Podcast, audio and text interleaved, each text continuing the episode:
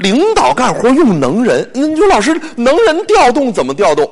很好办，我们研究能人调动，《三国演义》里边看刘备怎么用诸葛亮，《水浒传》里边看宋江怎么用林冲，那《西游记》里边看唐僧怎么用孙悟空。调动能人一共五个基本动作，十个字大家记住就可以。我们就谈孙悟空，第一画饼，第一画饼，给他讲未来，画饼。悟空啊，上西天可好？修成正果，斗战胜佛，名扬天下。天上地下人间，大罗金仙、天仙、地仙、人仙、鬼仙，见到你都要纳头便拜，你就是真正的高人了。你看一画这个饼，孙悟空热血沸腾。第一招叫画饼，但是光画饼不够啊。因为画出来的饼不解饿，第二招叫画圆。兄弟们没吃没喝没房子住，老大怎么办？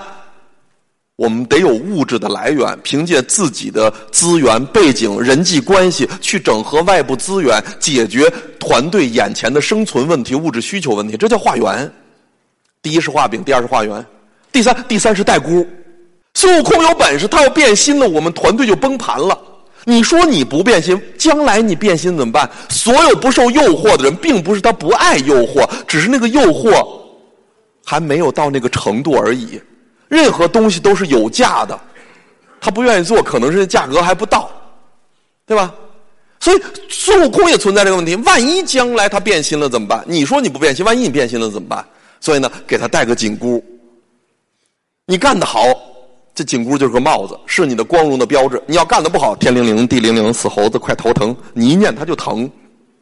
风筝再高得有根线，悟空再认真得带着紧箍，千里马再好得抓紧了缰绳，车跑得越快要注意踩刹车，这就叫带箍。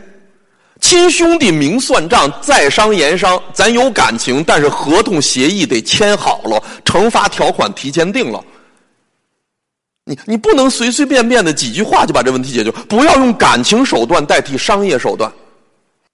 该定合同要定合同，该写条款要写条款，这叫代估。现在我们有了画饼，有了画圆，有代工，还不够。第四呢？第四是搭台，搭台唱戏的搭台。千里马不要草料，千里马要的是草原。你得给他一个平台，让他做擅长的事情。这孙悟空人间险胜，奥里夺尊，就喜欢打妖精，那你得让他做。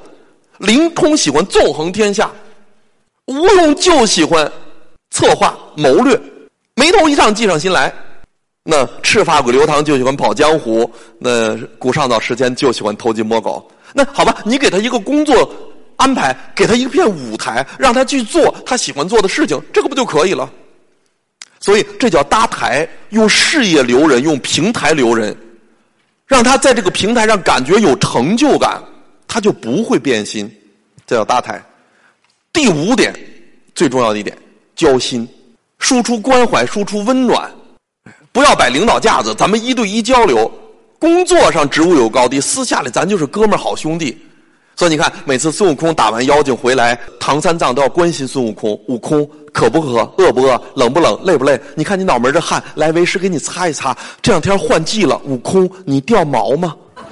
关心就得细一点，那么一身毛要掉毛怎么办？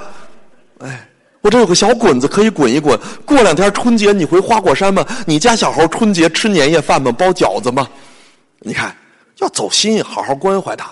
大家记住，你要想整合团队里边能人，这五个要点啊，来再强调一下：画饼、画圆、带箍、搭台、交心。基本上用这五个方法，就可以把一个核心的骨干整合在我们身边。